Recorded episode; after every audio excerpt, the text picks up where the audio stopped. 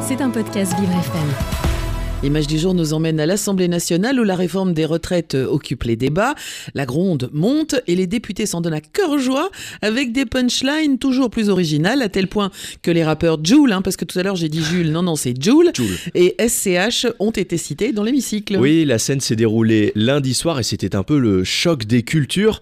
Joule et SCH, les rappeurs stars de Marseille, sont plus connus pour leurs survêtements et leurs textes fleuris que pour leur engagement politique. Et pourtant, François Picmal a quand même tenté le pari.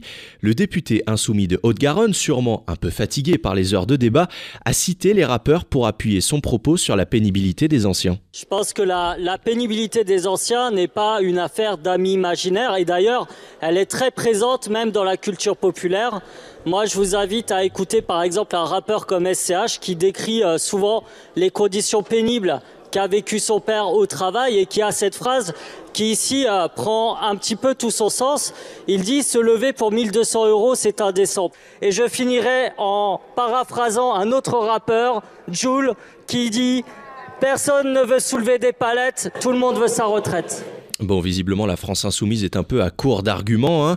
D'ailleurs, le député en profite pour déformer les paroles originales pour qu'elles collent mieux à son propos. Le pire, c'est que l'élu en a remis une couche derrière sur Twitter. Il a remercié Joule et SCH pour leurs paroles justes sur les conditions de vie des travailleuses et travailleurs, de quoi provoquer les moqueries de quelques internautes. Certains lui ont fait remarquer qu'il manquait le texte de Naps, Mondaron, il s'est tué dans le BTP. Voilà, simple, hein, efficace, et ça rentrait clairement dans sa ligne éditoriale. Alors l'intention, elle est louable, faire en sorte d'inclure tous les milieux dans cette opposition au projet de réforme, et surtout essayer de toucher les jeunes. Les joutes verbales ne sont pas nouvelles dans l'hémicycle, mais le résultat ici n'est pas forcément convaincant, et puis il en va quand même de la crédibilité de nos élus. Et entre François Picmal et le rap, c'est une longue histoire d'amour. Et oui, en fouillant un peu, j'ai trouvé sur le site internet du député un article faisant l'éloge du titre Bande organisée, un énorme carton avec plein de rappeurs où l'on retrouvait déjà Joule et SCH, tiens donc. L'élu était clairement inspiré, hein, je vous le cite, entre assignation et créolisation, loin du fantasme séparatiste de Macron, ce morceau nous tend une autre grille de lecture de la société française. Voilà, rien que ça. Maintenant, je vous lis un passage du morceau pour voir hein, si, ça, correspond, si ça colle.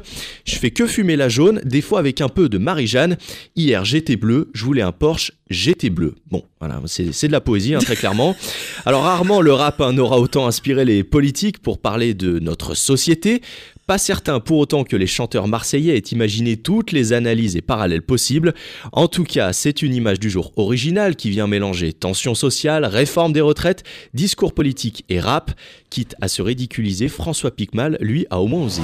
C'était un podcast Vivre FM. Si vous avez apprécié ce programme, n'hésitez pas à vous abonner.